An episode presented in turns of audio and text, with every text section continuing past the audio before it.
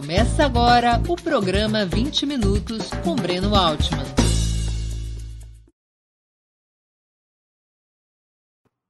Bom dia. Hoje é 7 de dezembro de 2021. Está começando mais uma edição do programa 20 Minutos Análise. O tema: quem deveria ser o vice de Lula? Tem causado intensos debates a possibilidade de Geraldo Alckmin, ex-governador de São Paulo, histórico dirigente do PSDB, ser o candidato a vice na chapa liderada pelo ex-presidente Luiz Inácio Lula da Silva. Além de intensas especulações, essa perspectiva tem levado vários atores políticos a se posicionarem à esquerda e à direita, embora o líder histórico do PT tenha dito que nada está definido ou estará definido antes de março ou abril do próximo ano. Para além da discussão do que poderíamos chamar de hipótese Alckmin, é importante entender os argumentos que estão por trás desse debate, os argumentos e as alternativas. Basicamente, no interior do PT da esquerda, há dois pontos de vista opostos a respeito da aliança que deveria ser feita para conduzir Lula à vitória e sustentar o seu eventual novo governo. De um lado, há quem defenda que o triunfo do ex-presidente e o futuro da sua possível administração dependa fundamentalmente de uma ampliação rumo ao centro, até a fronteira necessária para assegurar hipoteticamente sua vitória, ainda que o preço a pagar seja a indicação de um velho quadro do conservadorismo, do reacionarismo, como é o caso do próprio Geraldo Alckmin.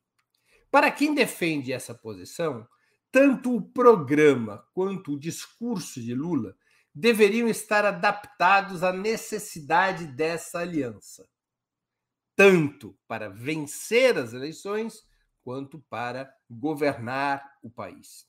O objetivo que importaria, o objetivo que importa seria o de derrotar Bolsonaro ou Moro. Uma nova administração petista, nesta lógica, é vista como uma espécie de governo transitório, de reconstrução democrática e medidas emergenciais contra a crise econômico-social deixando reformas estruturais para uma outra etapa, até mesmo para um outro governo. Para esse grupo de pessoas que defende a aliança com a chamada centro-direita, é, centro-direita, outrora dominada pelos velhos partidos burgueses, somente essa aliança poderia garantir o triunfo nas urnas e a estabilidade futura de um novo governo Lula.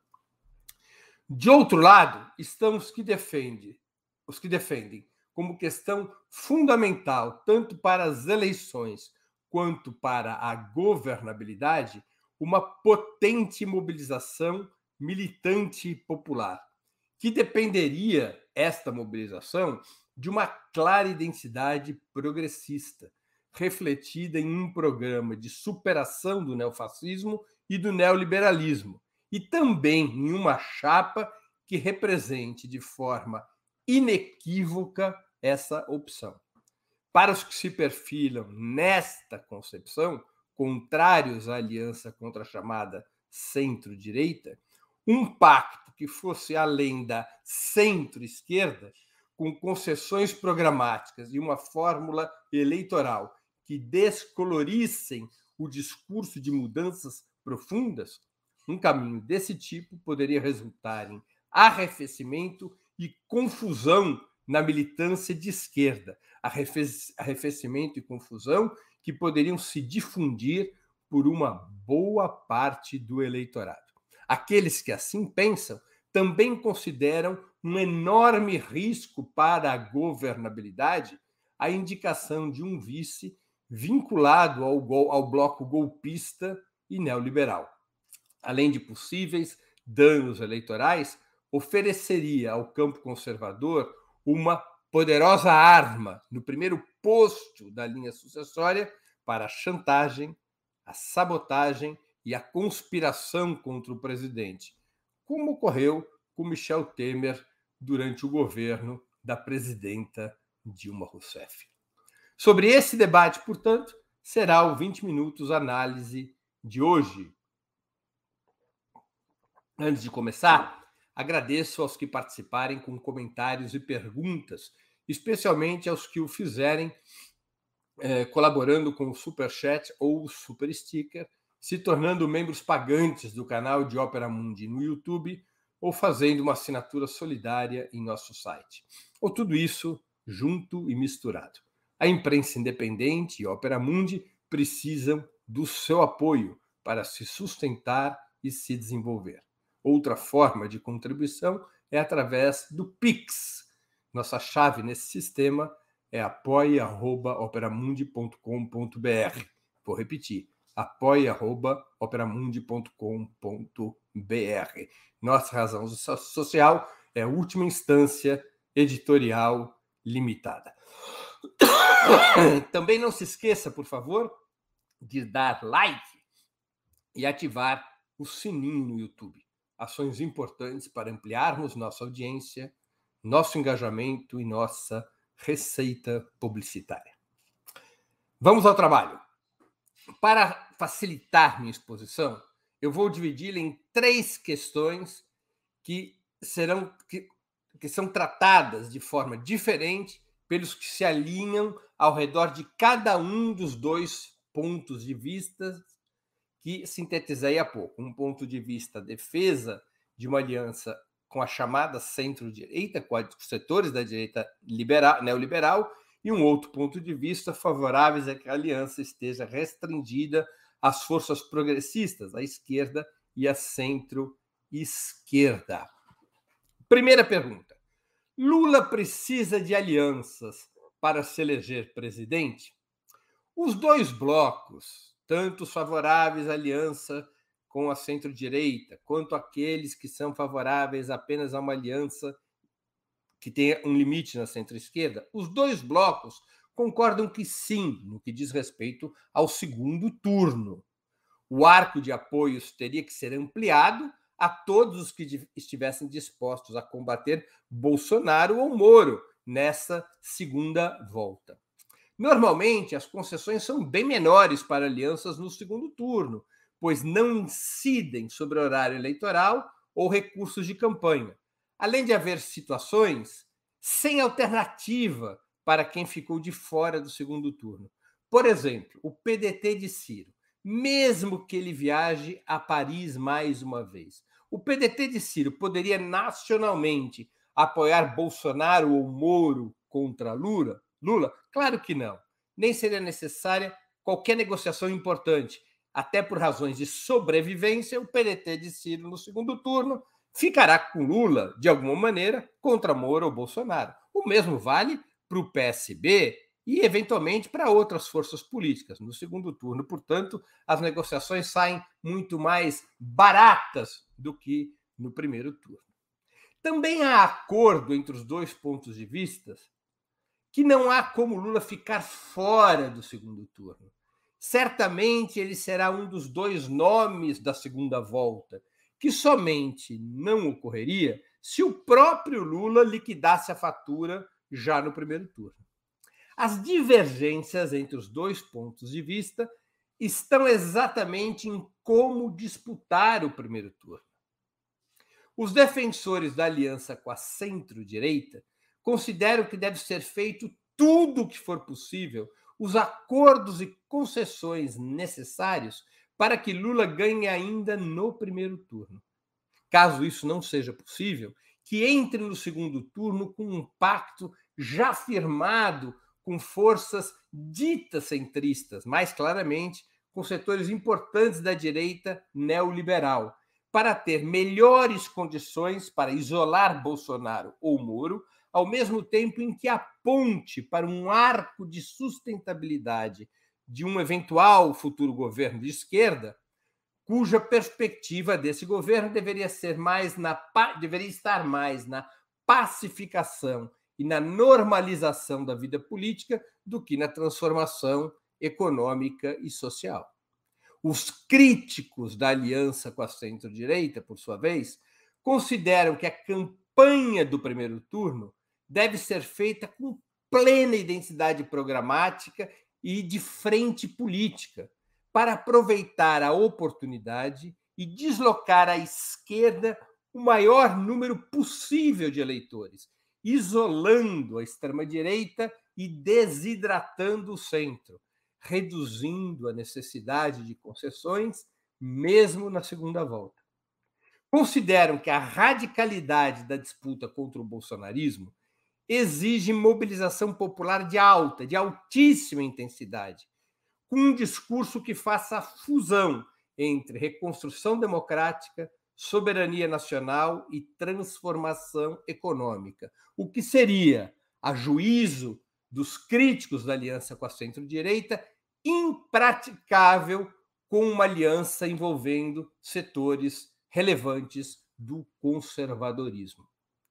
Para os que estão engajados nessa posição de uma frente de esquerda, uma campanha com essa estratégia de radicalidade, além de ser vitoriosa, deve construir novas condições de governabilidade, nas quais o povo organizado e mobilizado possa exercer potente pressão sobre as instituições.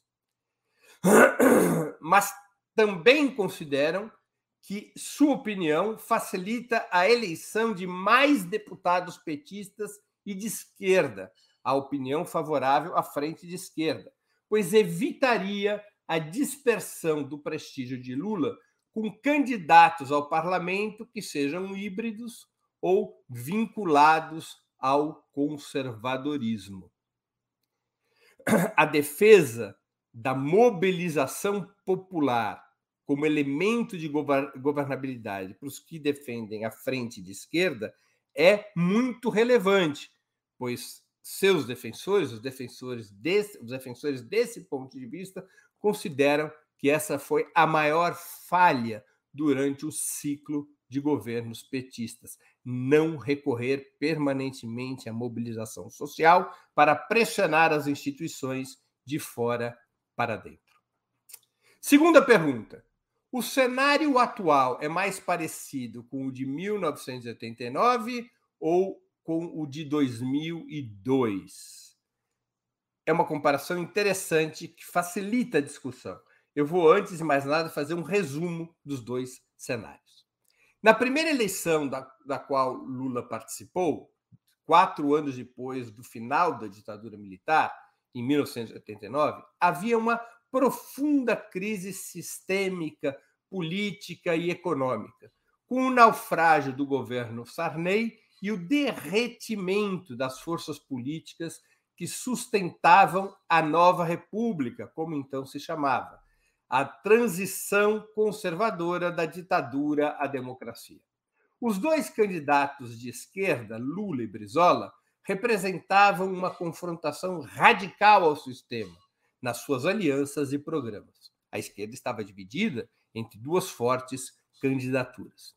Os candidatos centristas, que representavam as diversas frações da nova república, naufragaram, de Mário Covas, do PSDB, a Ulisses Guimarães, do PMDB, e Aureliano Chaves, do PFL, hoje DEM assumiu a dianteira um oponente à direita do sistema, Fernando Collor, que fazia da bandeira anticorrupção seu mote de enfrentamento aos partidos da nova república e fazia, por, por outro lado, do anticomunismo seu discurso contra a esquerda. Aliado apenas ao PCdoB e ao PSB, Lula superou Brizola por um pouquinho, foi para o segundo turno e fez 47% dos votos, quando seu partido, o PT, tinha apenas 16 deputados, nenhum governador, nenhum senador e uns poucos prefeitos. No palanque de segundo turno, contou principalmente com o próprio Brizola, que arregaçou as mangas e disputou ao lado de Lula contra Collor. também contou com o pequeno PCB, que tinha feito pouco mais de 1% dos votos em 89, e apenas nos momentos finais teve um discreto apoio de Mário Covas. O vice de Lula era José Paulo Bisol, da ala esquerda do PSB. E o programa de primeiro e segundo turno era claramente um programa antimonopolista, antilatifundiário e antiimperialista. É verdade que Lula perdeu as eleições, mas conseguiu conquistar uma gigantesca parte da sociedade brasileira, teve muito próximo do triunfo, e isso viria a definir o processo político brasileiro nos anos seguintes, com uma campanha que apostou muito mais na identidade do que na ampliação. Na campanha de 2002, o cenário era bastante distinto. Havia uma crise das políticas neoliberais e um desgaste do governo Fernando Henrique Cardoso, mas não ocorria uma onda antissistema, a situação econômica do país não era de colapso, apesar das dificuldades, e o jogo, ao contrário do que ocorria em 1989, o jogo político correu para o centro e não para as pontas os eleitores que queriam mudanças não estavam dispostos a rupturas ou a maiores riscos. Queriam mudanças no sistema, mas não mudanças de sistema. Diante desse quadro, o PT adaptou sua tática eleitoral a esse cenário, com a indicação, em primeiro lugar, de José, José Alencar, um grande empresário crítico do neoliberalismo, não era um, um empresário aliado ao neoliberalismo, ao contrário, era um empresário crítico do neoliberalismo e que no governo Lula eh, se articularia com setores mais à esquerda da administração, batendo sempre muito duro na política econômica dos primeiros anos, nas altas taxas de juros, nas, na falta de investimento do Estado em infraestrutura e assim por diante. Mas a adaptação do PT àquela situação de 2002 teve na indicação de José Alencar um elemento importante, além da emissão da famosa Carta ao Povo Brasileiro, entre outros sinais de confluência ao centro. O PT, naquele cenário em que não havia uma onda antissistema, o PT decide como tática se deslocar ao centro. Aliás, em um movimento similar, espelhado, ao que fazia seu principal oponente, José Serra, do PSDB, que tentava anunciar uma espécie de giro desenvolvimentista do seu partido. O Lula o e o PT se deslocam da esquerda ao centro e o próprio Serra e o PSDB se deslocam da direita ao centro. Como não era uma crise de alta intensidade, mas de baixa intensidade, a disputa, ao contrário de 89, não foi pelas pontas, mas foi pelo centro. Isso é típico de situações onde não há crise de sistema.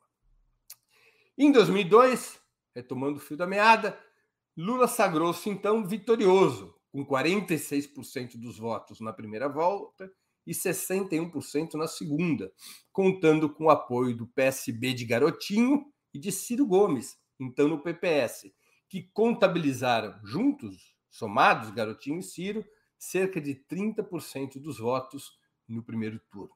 Uma boa parte desses votos foram para Lula, cerca de 18, 20%, o resto para Serra. Pois bem, os defensores da aliança de centro-direita para 2022 consideram que o cenário atual deve ser tratado aproximadamente como o de 2002, a partir da constatação de que o PT venceu apenas, o PT apenas venceu quando se alinhou, quando se aliou com a centro-direita, ou seja, em 2002, 2006, 2010 e 2014. E que quando se a chapa do PT foi uma chapa de esquerda ou centro-esquerda, perdeu 89, 94 98 e finalmente 2018. Os que criticam essa posição de tratar o cenário atual como o de se fosse o de 2002, obviamente concordam com essa constatação factual de que com um vice de centro-direita o, o, Lula foi vitorioso, com vices de esquerda, centro-esquerda, o Lula foi derrotado. Mas interpretam que essa constatação não tem qualquer nexo de caus, causalidade e que o cenário atual é completamente distinto dos cenários citados, pois o país agora estaria em uma crise de alta intensidade, uma crise de sistema. De 1995 a 2015, todos os processos eleitorais teriam sido marcados pela disputa entre a variável neoliberal e a alternativa progressista na condução da Sexta República, fundada pela Constituição de 1988, reorganizada depois da derrubada de Collor, do Plano Real e da eleição de Fernando Henrique Cardoso, o que levaria eleição Fernando Henrique Cardoso à primeira onda de reformas liberais e a um cenário mais satisfatório à burguesia brasileira. Mas a partir de 2016, segundo os críticos da aliança com a centro-direita, com o golpe contra Dilma Rousseff, que teve em Geraldo Alckmin, um dos seus expoentes, a normalidade democrática da Sexta República, fundada pela Constituição de 1988, teria sido rompida, abrindo espaço para um agressivo programa de reformas liberais, com a direita tradicional perdendo o comando do campo conservador e se submetendo à extrema-direita, que crescera na comunhão entre o bolsonarismo e a Operação Lava Jato. Segundo os críticos da aliança com a centro-direita, portanto, o país teria sido jogado desde então em uma crise de alta intensidade, agravada pela pandemia, muito mais próxima essa crise do cenário de 1989 do que da situação na qual se vivia em 2002. Para os críticos da possível aliança com a centro-direita, o jogo voltou a correr pelas pontas desde 2018, com um forte sentimento popular de chutar o pau da barraca, esfrangalhando o centro como referência e deixando órfão seu eleitorado, o que abriria a oportunidade de atrair, para atrair parte desse eleitorado à esquerda, como teria feito, como fez o pequeno PT em 1989, ao contrário de se dirigir ao centro, como ocorrera ou como ocorreu em 2002. Por outro lado, dizem os críticos da aliança com a centro-direita, colocar-se ao lado de forças e lideranças da ala direita da Sexta República, especialmente as originárias do PSDB, do MDB e do DEM, seria deixar o discurso antissistema apenas nas mãos da extrema-direita, com Bolsonaro ou Moro, sem oferecer um rumo radicalmente diferente ao país. Terceira pergunta: qual seria a alternativa de aliança? Ou, como perguntamos no título do programa, quem deveria ser o vice de Lula? Para os defensores da aliança com a centro-direita, qualquer nome que pudesse colocar a candidatura de Lula como representante do campo da Sexta República, da soma de suas ala, alas à direita e à esquerda, contra Bolsonaro ou Moro. Qualquer um que pudesse representar esse campo seria bem-vindo. Entre esses nomes, atualmente reluz o de Alckmin. Alckmin é o representante da ala direita da Sexta República. Na tática dos que querem unificar as duas alas da Sexta República, Alckmin seria um nome bem-vindo. Claro, ele não poderia continuar no PSDB, teria que ir para o PSB ou o PSD, mas esse seria o arco narrativo, como dizem os comunicólogos, que se buscaria a Sexta República contra a extrema-direita, a democracia contra o neofascismo. Sob essa concepção, não haveria limites para os partidos que poderiam compor a frente eleitoral para 2022.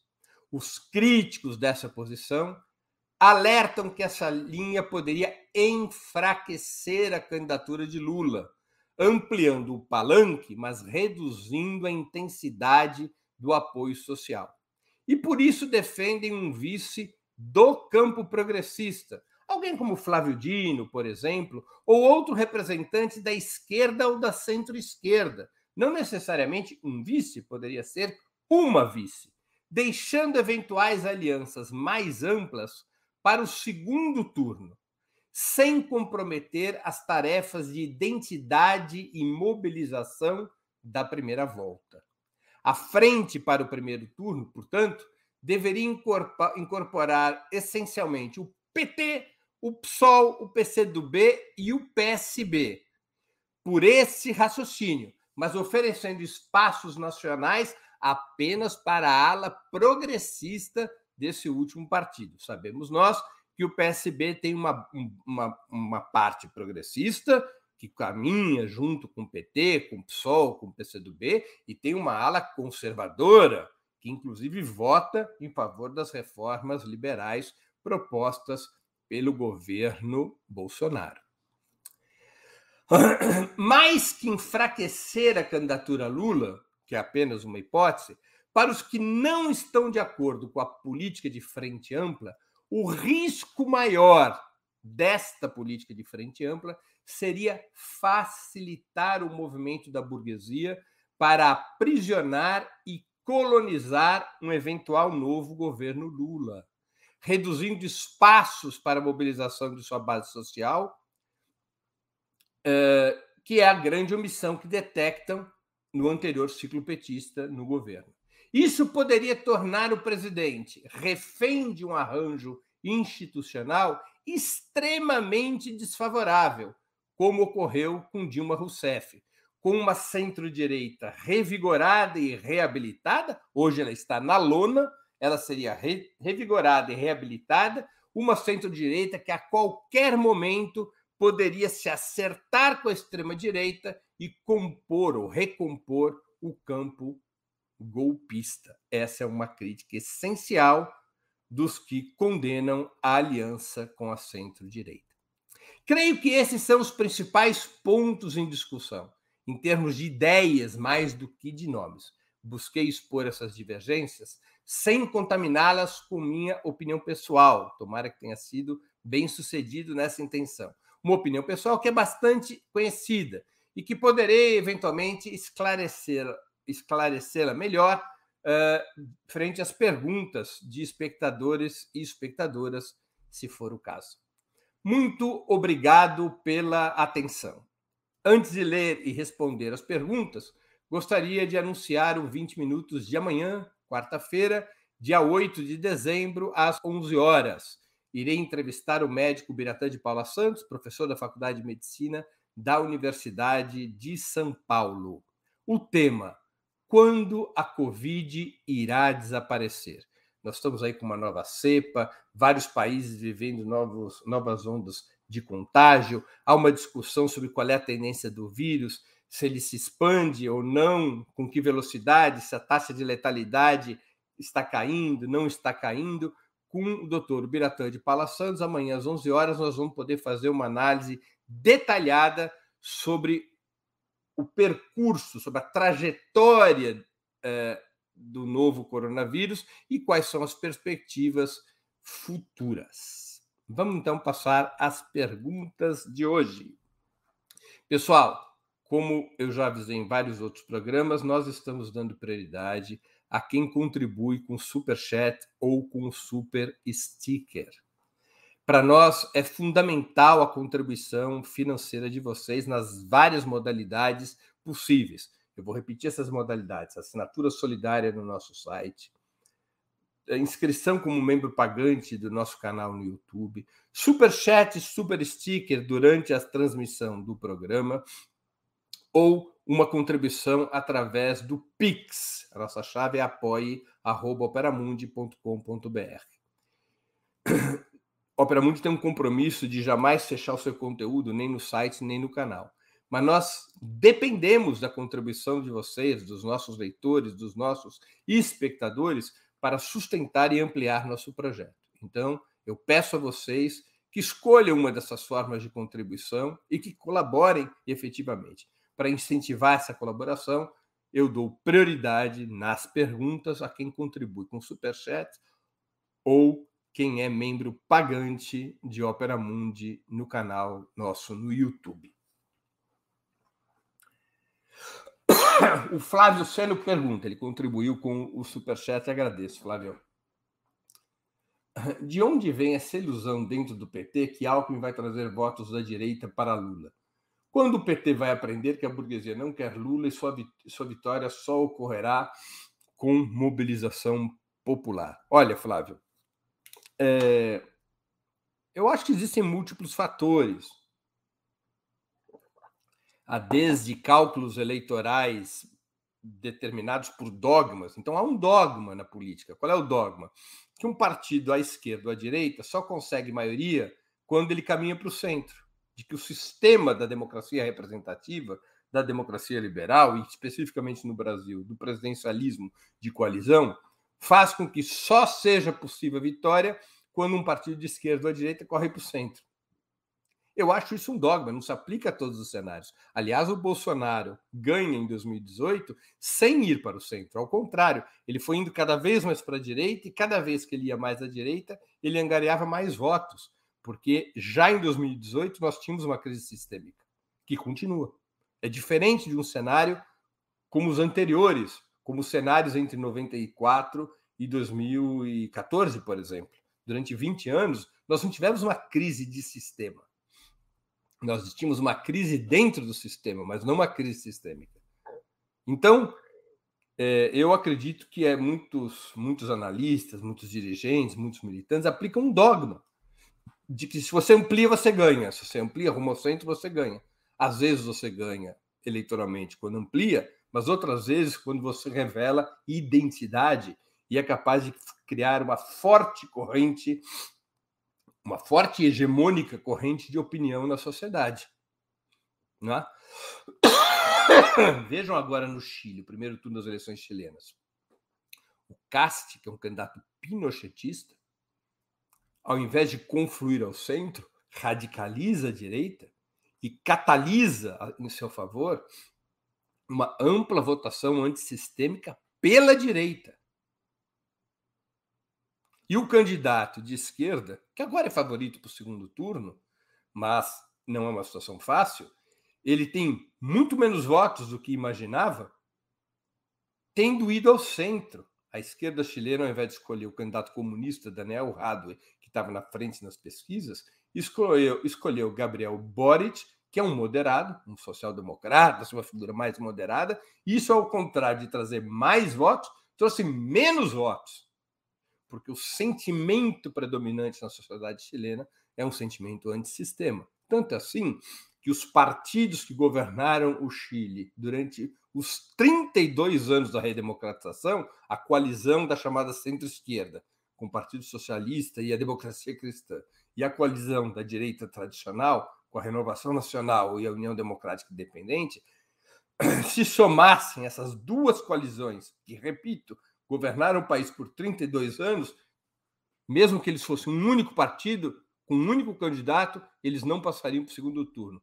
Boric e Cast, esquerda e ultradireita, continuariam na frente. Então, nós não podemos nos apegar a dogmas. Eu acredito é, que essa ilusão em setores do PT com Alckmin tem a ver com este dogma de achar que sempre tem que caminhar ao centro para vencer eleições, que isso é uma espécie de regra de ouro em qualquer situação eleitoral. Fora isso, eu acho que o PT ainda não está curado, talvez não esteja curado, da ilusão com o compromisso democrático da burguesia. A burguesia rompeu esse compromisso democrático para dar o golpe de Estado de 2016, para apoiar Bolsonaro em massa. Uh, e há setores do PT que acreditam que existe uma espécie de centro democrático ou direita republicana que estaria disposta, setores que estariam dispostos a repactuar a reconstrução da Sexta República. Eu acredito que isto é uma terrível ilusão. É uma ilusão que pode até não levar, caso ela seja concretizada na forma de aliança, pode até não levar a problemas eleitorais para o Lula, pela força política social e de imagem que tem o ex-presidente, mas estou seguro de que trará enormes problemas para governar o país, porque reforçar, reabilitar, reidratar o que alguns chamam de direita republicana ou centro democrático, pode ter graves consequências negativas para a governabilidade. Se nós não fortalecermos a esquerda nesse processo, se abrirmos espaço para que se fortaleça a direita republicana ou centro democrático, como alguns preferem chamar, nós corremos o risco de mais uma vez assistirmos o deslocamento da tal direita republicana ou centro democrático para um pacto com a extrema direita que desestabilize, desestabilize, chantageie, sabote e derrube o governo de esquerda. Não seria a primeira vez na história do país, não seria nem a primeira vez nesse século, porque foi exatamente isso que aconteceu com o governo de Dilma Rousseff. Outra pergunta com superchat foi do Ricardo Souza Cavalcante. Ele diz: o melhor vice é o Flávio Dino, excelente governador, do Maranhão e não há perigo de golpe. É uma boa opção, Ricardo, eu concordo. Eu creio que o vice deveria ser procurado entre as forças de esquerda e centro-esquerda. Um bom administrador, um político de opiniões firmes, como o Flávio Dino, seria uma boa opção. Podemos também buscar uma vice não descartemos uma figura importante como a Manuela Dávila. Pode ser, enfim, um quadro que represente essa, essa identidade progressista. Porque no primeiro turno, penso eu, o que se trata é, é de reforçar essa identidade para construir esta corrente de opinião que desloque o eleitorado, outrora é, vinculado ao centrismo para a esquerda. Isto é possível de ser feito. Não é sempre que isso é possível de ser feito. Em 2002 não era. Em 2002 o PT só poderia ter voto se ele se deslocasse ao centro. Agora não. Há uma oportunidade de deslocar o eleitor centrista para a esquerda, criando uma poderosa votação no primeiro turno ao redor de uma chapa claramente de esquerda para no segundo turno fazer as alianças que forem necessárias por um preço, por um custo muito mais baixo do que agora no primeiro turno. Então, considero que Flávio Dino é, poderia ser uma boa opção.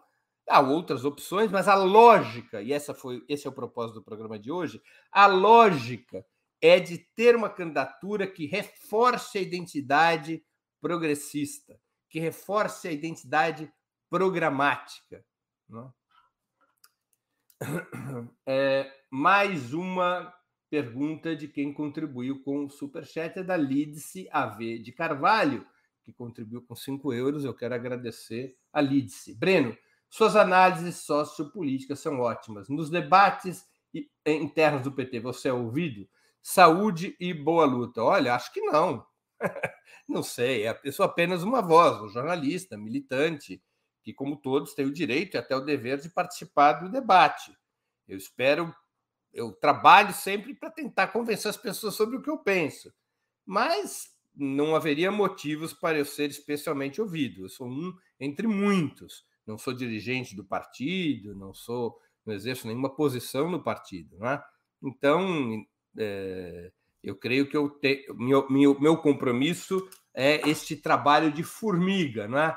de acrescentar ali meu grãozinho de areia no debate. Muitos fazem isso, talvez aqueles todos somados que pensam parecido tenham alguma influência, mas não tenho essa ilusão de que eu seja ouvido, nem, nem, nem teria porquê, nem tenho os méritos para tanto. É, Tânia Cabreira, que também contribui com o Super Chat.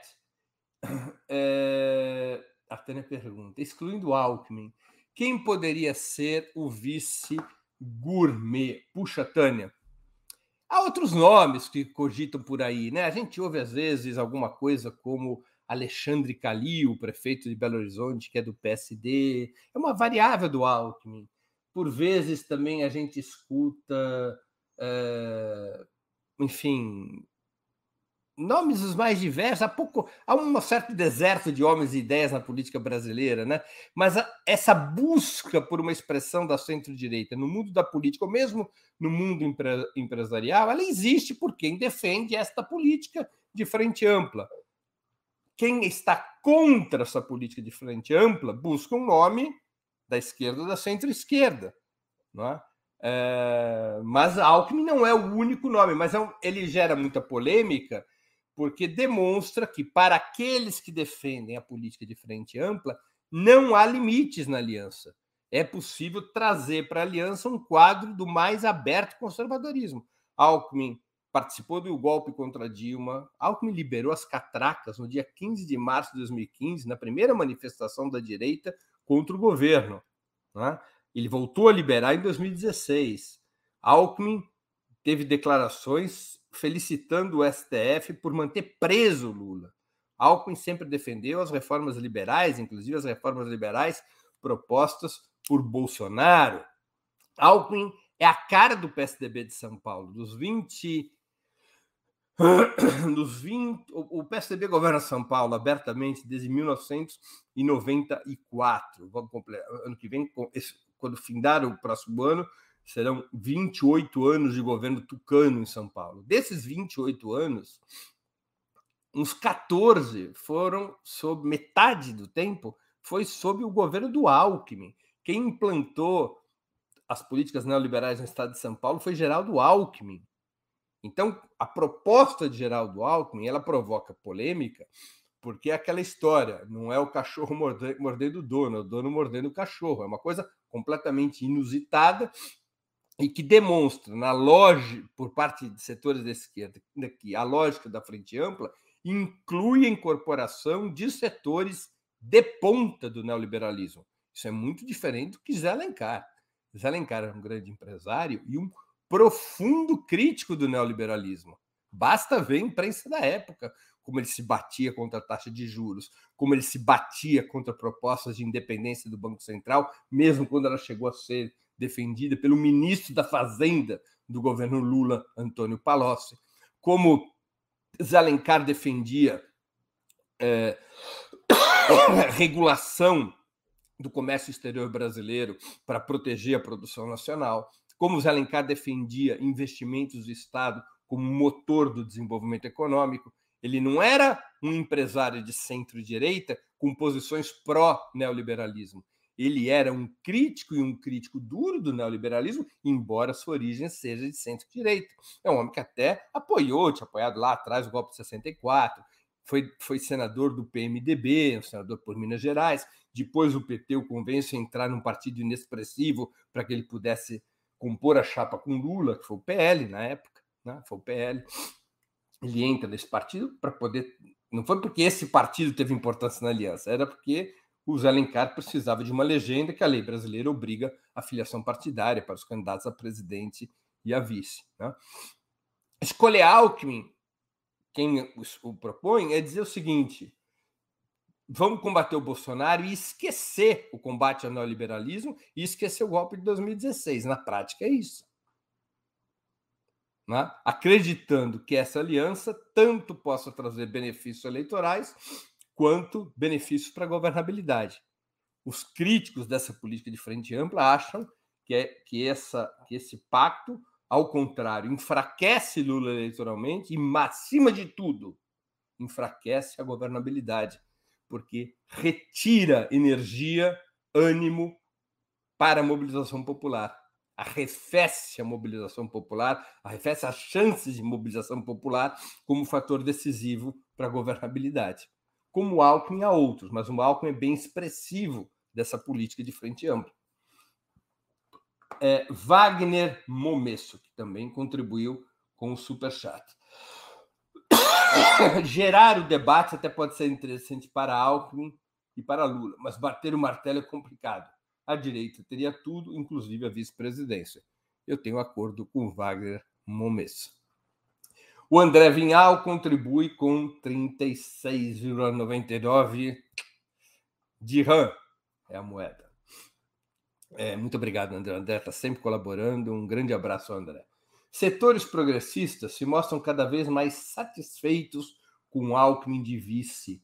O que a oposição de esquerda deve fazer? Lutar por um outro vice ou fazer a crítica através de uma candidatura própria? Olha, André, é...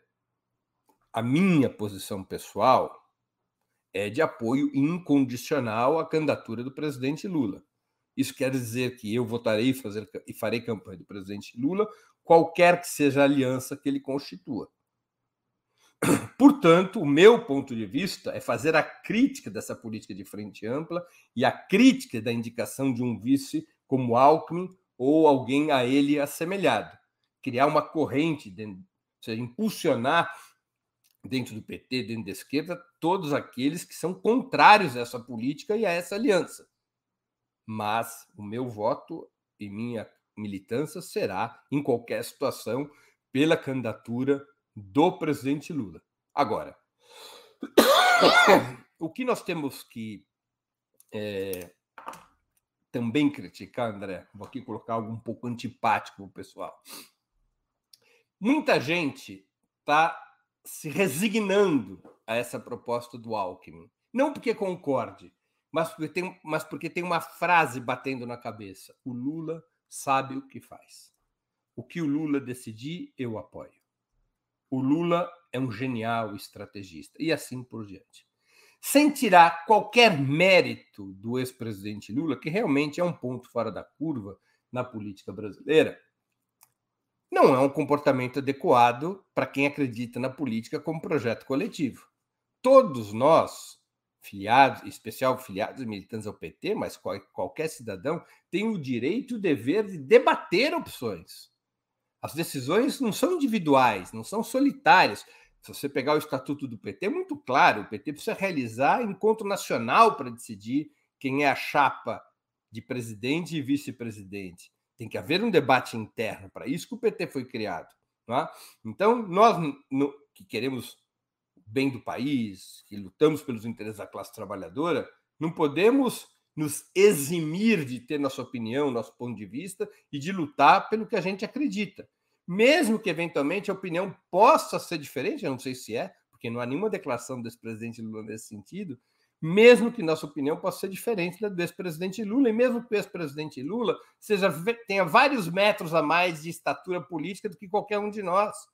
Isso faz parte da democracia, do processo político, especialmente num partido como o PT. Né? Então, digo isso tudo para dizer: olha, o papel que eu busco exercer, que muitos outros companheiros o exercem, e bem melhores do que eu, é travar o bom combate, fazer a crítica, demonstrar como essa política de frente ampla ela pode ser nociva, tanto eleitoralmente quanto do ponto de vista da governabilidade, como ela pode ser a repetição de velhos erros que nos levaram à derrota em 2016. Então, é nessa perspectiva que eu opino, que eu debato, que eu atuo. Eu e muitos outros, repito, muitos outros mais qualificados do que eu. Luiz Campos, que também contribui com cinco reais de super chat. Breno, com ou sem Alckmin, o lulismo sempre fará acordos com a direita. Isso propicia avanços da esquerda. Olha, Luiz, eu acho que essa é uma, uma afirmação muito genérica, né? É, ela não se adapta, penso eu, a qualquer situação. Eu não sou contra acordos na política. A política, ela pressupõe também acordos, mas ela não vive de acordos. A política vive de força. Quanto mais força você tem, menos necessidade de acordos. E para construir força, você precisa de instrumentos adaptados à situação que você vive. Se você considera que está fraco e o outro lado forte e que a única saída é o acordo, e você faz o acordo antes de travar a luta, você fará o acordo nas piores condições possíveis. Se você, estando mais fraco do que seu adversário, do que seu inimigo, tiver uma estratégia para ganhar força e ainda assim você não conseguir virar o jogo, mas tiver condições de fazer um acordo melhor, você terá avançado. Então, eu sou contra esta lógica de que, como a correlação de forças é desfavorável, vamos logo fazer um acordo. Se os vietnamitas, os cubanos, só para citar dois exemplos históricos, tivessem partido desse ponto de vista, o, o Vietnã até hoje estaria sob domínio francês e norte-americano e jamais teria existido a Revolução Cubana. Não é? Não sou contra acordos. Às vezes os acordos são favoráveis à, à, à esquerda porque aproveitam aproveita as contradições internas da burguesia, outras vezes os acordos desarmam a esquerda, retiram da esquerda a capacidade de intervenção política e, portanto, são nefastos. Basta ver, o acordo com Michel Temer foi um acordo correto? O que, que se revelou, especialmente no segundo mandato de Dilma Rousseff? Houve uma leitura correta da realidade do país e do mundo pós 2010? Em 2014, quando era claro que a burguesia brasileira já se alinhava ao redor de uma agenda ultraliberal, quando era claro que havia as condições de governabilidade tinham se alterado drasticamente, foi correto manter Michel Temer como candidato a vice? Quando era nítido que se armava no continente e no Brasil uma ofensiva conservadora contra os governos petistas? Foi um mau acordo, um acordo errado, que enfraqueceu a esquerda. Então, eu sou contra frases genéricas. Eu, eu, não posso concordar com a sua frase, o lulismo sempre fará acordos com a direita e isso propicia avanços da esquerda. Não acho que o lulismo sempre fará acordos com a direita, em muitos momentos da história não fez, basta lembrarmos dos anos 80. E nem sempre acordos com a direita levam avanços da esquerda, ao contrário, acordos com a direita muitas vezes podem levar a recuos e até a derrotas da esquerda. É, Sandra Vilches também contribuiu com o superchat de R$ reais. Existe alguma chance da direção do PT priorizar programa e ouvir a militância e não se deixar conduzir pelas eleições? Lula e Alckmin não dá. Olha, Sandra, teve uma declaração muito interessante da presidenta do PT, Gleisi Hoffmann, na semana passada ela disse muito claramente, provavelmente manifestando o que é a opinião do presidente Lula. Primeiro vamos discutir programa e depois vamos discutir o vice. Porque os defensores da política de frente ampla estão invertendo a equação, estão discutindo o vice sem definir qual é o programa. É uma espécie de, olha, o programa não importa. O que importa é fazer essa aliança, porque essa aliança garante maioria nas eleições. Então, a presidenta de Glaze Hoffman, ela fez um freio de arrumação. Não é? Ela é, disse claramente: primeiro programa, depois a vice. Quanto à participação da militância, olha, se tem uma coisa que eu aprendi na minha longa estrada de militância política, que são quase 50 anos de militância, é de que ninguém nos dá nada de presente. Ou seja, quem quer participar tem que lutar para participar, tem que pressionar, tem que exigir, tem que se manifestar.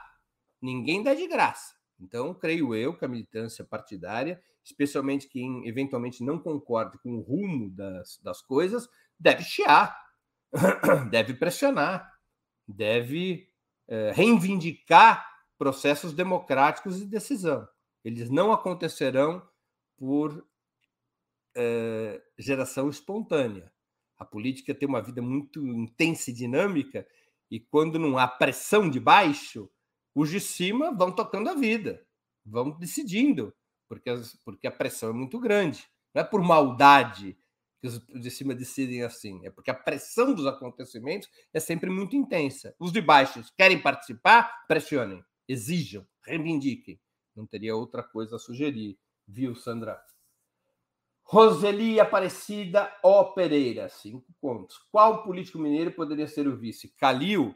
Eu acho que o Calil é uma espécie de Alckmin, cumpriria o mesmo papel. Não vejo nele, além do que ele é eleitoralmente fraco. A ideia de que o Calil tivesse alguma força eleitoral foi é, é uma está sendo desmentida pelas pesquisas. E o Calil representa também a política neoliberal, também o bloco golpista de 2016 uma, um, uma, um quadro de Minas Gerais teria que pertencer às fileiras da esquerda e da centro-esquerda, não teria propriamente uma indicação de Minas. Tá? Se eu pudesse desenhar um perfil, eu diria assim: o melhor candidato a vice do Lula teria que ser de esquerda ou centro-esquerda, uma mulher, pelo menos 15 anos mais jovem do que o Lula, pelo menos 15, 20 anos mais jovem do que o Lula, e de Minas Gerais esse seria o perfil, na minha opinião, do vice ideal. Agora, existe esse vice ideal? Tem o um nome e sobrenome? Eu não consigo encontrá-lo. Então, ainda vai ter que se amadurecer isso. É? Aparentemente, setores que defendem a política da aliança, que defendem a aliança com a centro-direita, já encontraram um cavalo favorito, que é o Geraldo Alckmin. Os setores de esquerda e centro-esquerda têm que burilar o nome. Até o presente momento, se nós quisermos somar na justa proporção identidade uh, e amplitude, o nome é o Flávio Dino. É o nome que mais reúne identidade e uh, amplitude. É do PSB, não é do PT, é um homem de esquerda, é um governador muito bem avaliado, é um homem de sólida formação marxista, além do mais, embora também tenha seus vínculos com outras correntes de opinião, é um juiz, por embate que pode acontecer com o Moro, isso é importante, é um homem de história limpa, é um homem que pode não trazer mais, pode não trazer votos adicionais a Lula no Nordeste, mas eu acho que nenhum vice traz votos adicionais a Lula, essa não é a questão.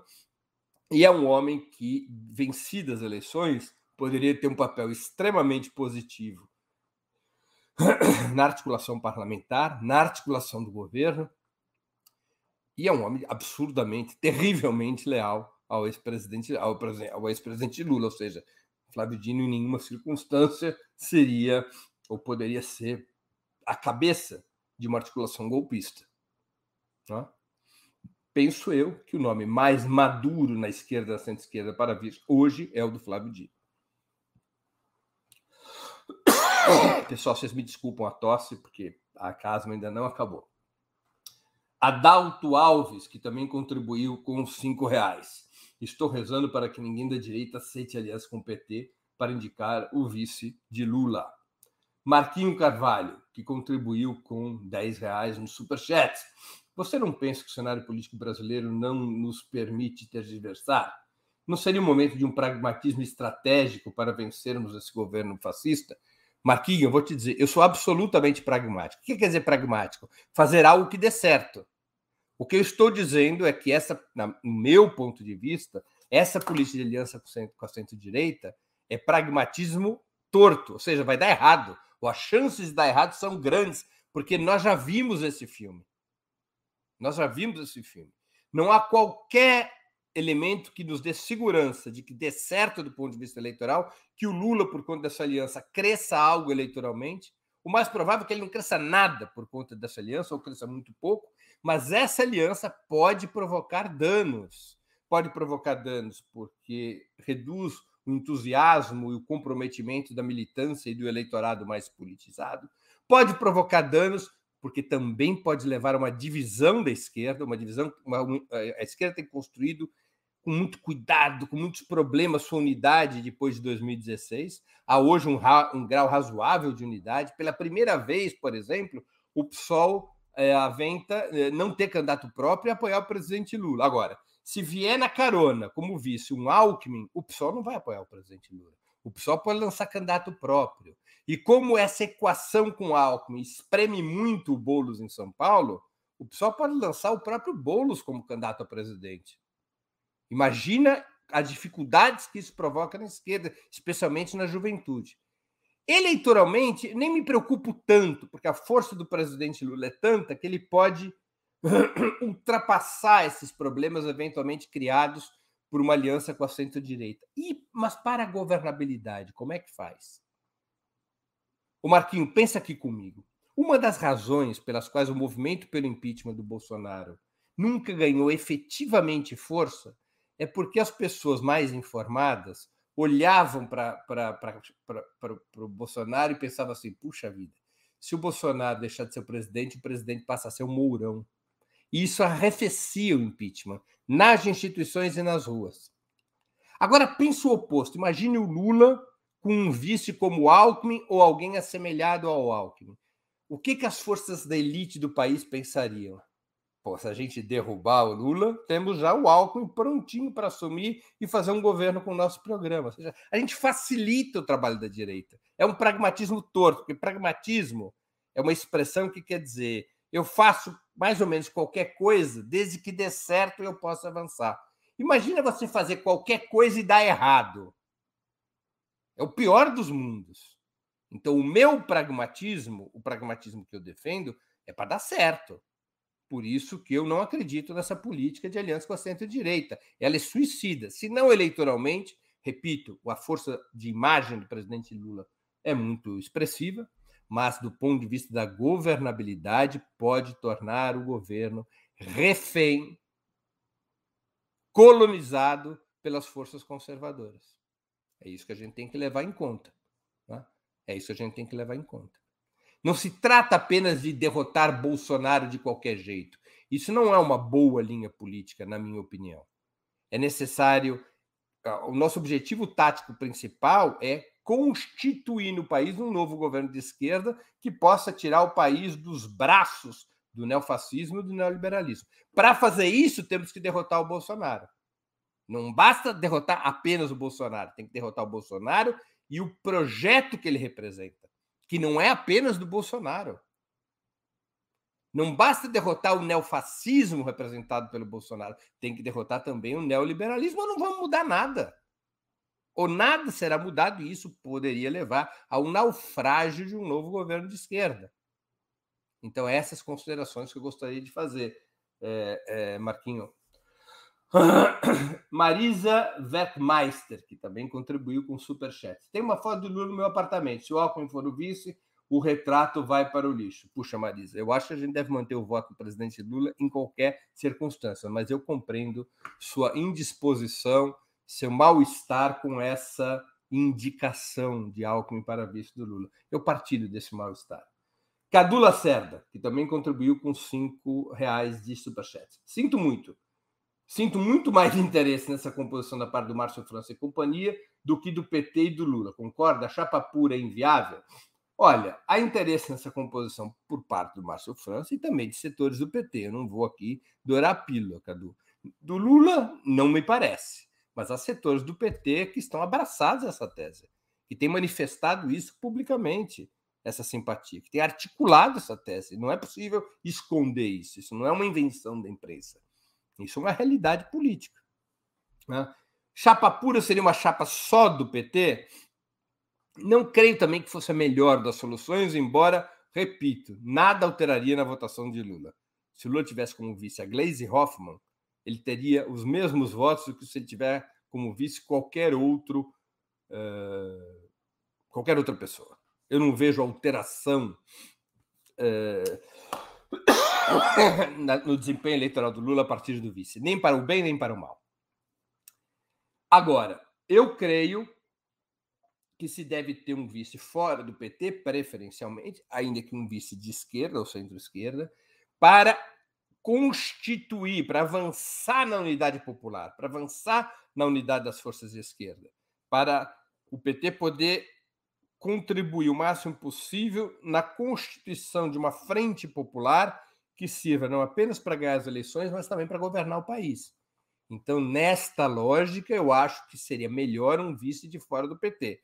Isso não seria uma chapa pura no sentido partidário, seria uma chapa de esquerda e centro-esquerda uh, com essas características de identidade, Cadu. Essa é a minha opinião. Márcio Magalhães, que também contribuiu com superchats. O que você acha do argumento de tirar o Alckmin de São Paulo da disputa pelo governo? Perdão. O que você acha do argumento de tirar o Alckmin da disputa pelo governo de São Paulo? Essa é a ideia do Márcio França, né? Quem inventou essa história toda, quem deu início essa história, foi o Márcio França. O Márcio França fez um cálculo em seu próprio benefício. Se o Alckmin vai a vice do Lula, ele, Márcio França, é candidato a governador e pode contar com o apoio do PT. O Márcio, o PSB, inclusive, está apresentando esta conta ao PT. Queremos o apoio do PT em cinco estados, mais a vice-presidência. Claro que é uma proposição completamente além das forças reais do PSB. É uma conta absurda, que, no meu juízo, o PT não deve aceitar, até porque o PSB é um partido complicado. Ele deve estar na aliança, mas o PSB traz muitas complicações. Uma parte importante da bancada do PSB apoia as reformas liberais do Bolsonaro o PSB se divide entre uma ala progressista e uma ala conservadora. Seus setores mais progressistas estão no nordeste do país, mas de Minas Gerais para baixo, incluindo o Márcio França, são setores conservadores que sempre funcionaram como puxadinhos do PSDB. Né? Então, tirar o Alckmin de São Paulo é para beneficiar o Márcio França. Eventualmente, certos setores petistas viram que isso poderia ajudar também o PT. Eu duvido. Eu duvido. Não é para isso que o PSB montou essa opção. Além do que, como é que ficaria uma chapa de unidade entre o PT e o PSB nessas circunstâncias? Uma chapa abençoada pelo próprio Alckmin. A campanha do PT não poderia falar dos governos tucanos em São Paulo? Teria que dizer que os governos tucanos foram bons, porque o Alckmin é o vice do Lula? Teria que dizer que apenas o governo Dória é que foi ruim para o Estado? O PT teria que desdizer tudo o que disse a vida toda aqui em São Paulo? O que o PT vai dizer para os professores estaduais tão combatidos e reprimidos pelo Alckmin? Que foi um engano? Que o Alckmin foi um bom governo? E que o problema é o Dória. Com o Dória que tudo mudou? Percebe como isso criaria problemas, inclusive em São Paulo? Não creio, portanto, que seja uma boa saída. Denise Tessuto, que também contribui com cinco reais. Agradeço a Denise. Por que ninguém ainda pensou no Requião? Ele não seria ideal? Afinal, ele foi a plenário e se colocou contra tudo que fizeram contra o povo e o Brasil. Olha, Denise, eu creio o, o Requião poderia ser um excelente vice. Alguns problemas. Né? É, o primeiro problema é que o Requião tem a mesma idade do Lula. Isso não é uma questão simples. Nós tem que haver, creio eu, um certo equilíbrio é, etário na chapa. Né? O país não é um país que predomine em pessoas com mais de 70 anos de idade. Nós precisamos ter um equilíbrio nisso. É, segundo lugar, é, o Requião ele é uma ele está disposto a disputar o Senado pelo Paraná, essa disposição que ele tem. Não é? É, eu acharia um excelente nome do ponto de vista programático, mas creio eu que tem esses, essas questões que não são simples de resolver. Laurita 942, que também contribuiu com o Superchat. Quem são esses setores do PT? Gostaria de saber. Rui Falcão, Mercadante? Não. O Rui Falcão é, até o presente momento que eu tenha escutado ou lido, é o único deputado federal do PT que claramente combate a hipótese de Alckmin como vice do Lula. E que combate qualquer lógica, qualquer aliança com a centro-direita. O Rui Falcão defende que se constitua uma frente de esquerda e centro-esquerda e que o candidato a vice do Lula seja do campo progressista, com um claro programa contra o neoliberalismo e o neofascismo é o representante da bancada parlamentar do PT, Rui Falcão, deputado federal, foi ex-presidente do PT, que mais claramente defende esse ponto de vista, e a todo momento. Eu, inclusive, tive a oportunidade de entrevistar o Rui Falcão, coisa de duas ou três semanas atrás, Laurita. Pesquisa aqui no nosso canal, você vai achar uma interessantíssima entrevista com o Rui Falcão, onde ele é muito claro a esse respeito, e não apenas na entrevista para o Opera Mundi. É, Falcão tem defendido esse ponto de vista em vários outros meios de comunicação, inclusive meios de comunicação, é, os meios, inclusive os meios monopolistas de comunicação. Até na Globo News ele defendeu essa posição com muita clareza, o que é raro em parlamentares de esquerda. Os parlamentares de esquerda, na sua maioria, quando vão dar entrevista na Globo, ficam muito pianinho. O Rui Falcão enfrentou com muita tranquilidade, mas muita firmeza, essa hipótese de um acordo com Alckmin, com muita firmeza, enfrentou essa hipótese. Quem defende essa opção? Olha, é, a gente tem visto pelos jornais, essa opção aparentemente é defendida pelo presidente do PT de São Paulo, Luiz Marinho. É, acho, parece ser de alguma maneira é, defendida, ou pelo menos é, é, ter a simpatia do Fernando Haddad. Aliás, eu vou entrevistar o Fernando Haddad nessa sexta, 10 de dezembro, às 11 horas. Vou perguntar isso a ele, vai ser uma boa oportunidade. Tá? E temos visto vários dirigentes do PT, que não têm mandato parlamentar, defender essa posição. Não há uma posição uh, minoritária, uma posição, até pode ser minoritária, não está aferido isso ainda, mas é uma posição de vários setores do PT, essa política de aliança com a centro-direita, uh, é, verbera, é, verbalizada sempre, por exemplo, pelo vice-presidente do PT nacional, o Washington Quaquá, que foi prefeito de Maricá.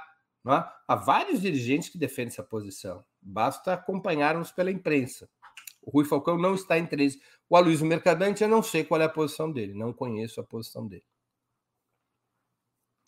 Alexandre Barreto também contribuiu com cinco reais. É, ele pergunta: Lula deve ir para cima com chapa pura Dilma e governar com plebiscito? Olha, vou repetir o que eu já disse, Alexandre. Eu acho que a chapa puro sangue, petista, petista, não é a melhor saída. Acho que deve se ter um aliado nessa, nessa, nessa chapa. É bom que seja de um outro partido de esquerda ou centro-esquerda, como Flávio Dino, ou a Manuela Dávila, ou Guilherme Boulos, não é? seja um candidato desse campo, de tal maneira que isso também neutralize a sanha golpista da burguesia brasileira no pós-eleições. Mas, para mim, é desses aliados que tem que vir um candidato a vice-presidente. A presidenta Dilma Rousseff não, não tem revelado qualquer intenção de se candidatar, muito menos a vice. Ela acha que o papel dela nesse momento é outro. E governar com plebiscito, pela Constituição atual, é impossível. Apenas o Congresso pode convocar plebiscito. O presidente da República não pode convocar plebiscito. Isso é um, uma das grandes travas antidemocráticas da nossa Constituição. O presidente deveria ter o poder de convocar plebiscitos que se sobrepusessem às decisões do Congresso. Assim como o povo deveria ter o direito, como há em vários países, o povo deveria ter o direito de auto-convocar plebiscitos impositivos sobre o Congresso Nacional e sobre o próprio presidente da República. Melhorar, adotar esses instrumentos de democracia direta são fundamentais para aprofundar e radicalizar a democracia no nosso país. Pessoal, com a pergunta do Alexandre Barreto, concluímos o programa de hoje. Eu queria agradecer muito a todos que fizeram perguntas e comentários, claro, especialmente aos que contribuíram com super chat, com super sticker, que se tornaram membros pagantes do canal de Ópera Mundi no YouTube, que fizeram uma assinatura solidária, ou ainda aqueles que contribuíram através do Pix, Nós voltaremos a nos ver amanhã, dia 8 de dezembro, às 11 horas da manhã, na entrevista com o, o médico Ubiratã de Paula Santos, professor de medicina na Universidade de São Paulo, e o tema: Quando a Covid irá desaparecer? Agradeço mais uma vez a audiência. Um grande abraço a todos e a todas. Para assistir novamente esse programa e a outras edições dos programas 20 Minutos, se inscreva no canal do Opera Mundi no YouTube. Curta e compartilhe nossos vídeos, deixe seus comentários. O jornalismo de Opera Mundi é mantido com o seu apoio. Faça uma assinatura solidária em www.operamundi.com.br. Com um pequeno valor mensal, você nos ajuda no desenvolvimento de um jornalismo independente e de qualidade. Obrigado pela audiência e até a próxima.